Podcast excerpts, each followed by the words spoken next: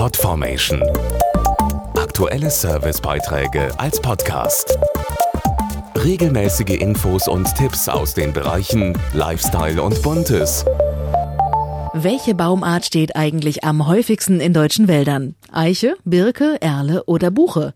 Und in welcher Gegend rasten immer tausende Kraniche auf ihrem Weg in den Süden? Wissen Sie das? Also ich weiß es nicht. Ich weiß nur, dass ich in Sachen Heimatkunde mal eine kleine Auffrischung gebrauchen könnte. 25 knifflige Fragen hat sich das Magazin Hört zu Heimat in seiner aktuellen Ausgabe einfallen lassen. Sie drehen sich rund um heimische Landschaften, Leckereien, Tiere und Traditionen.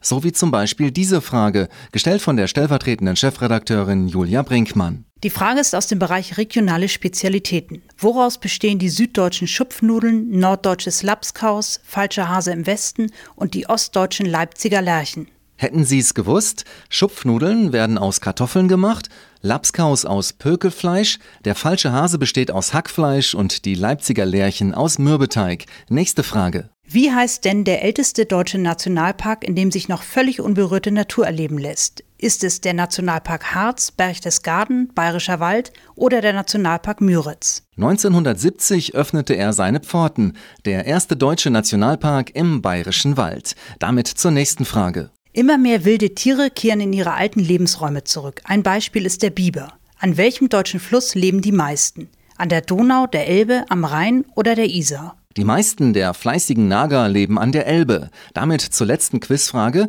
bei deren Antwort ich mich immer wieder vertue. In welcher Stadt wurde der berühmte Reformator Martin Luther geboren? War das Eisenach, Eisfeld, Eisleben oder etwa Eisenhüttenstadt? Die richtige Antwort ist, in Eisleben erblickte Luther das Licht der Welt.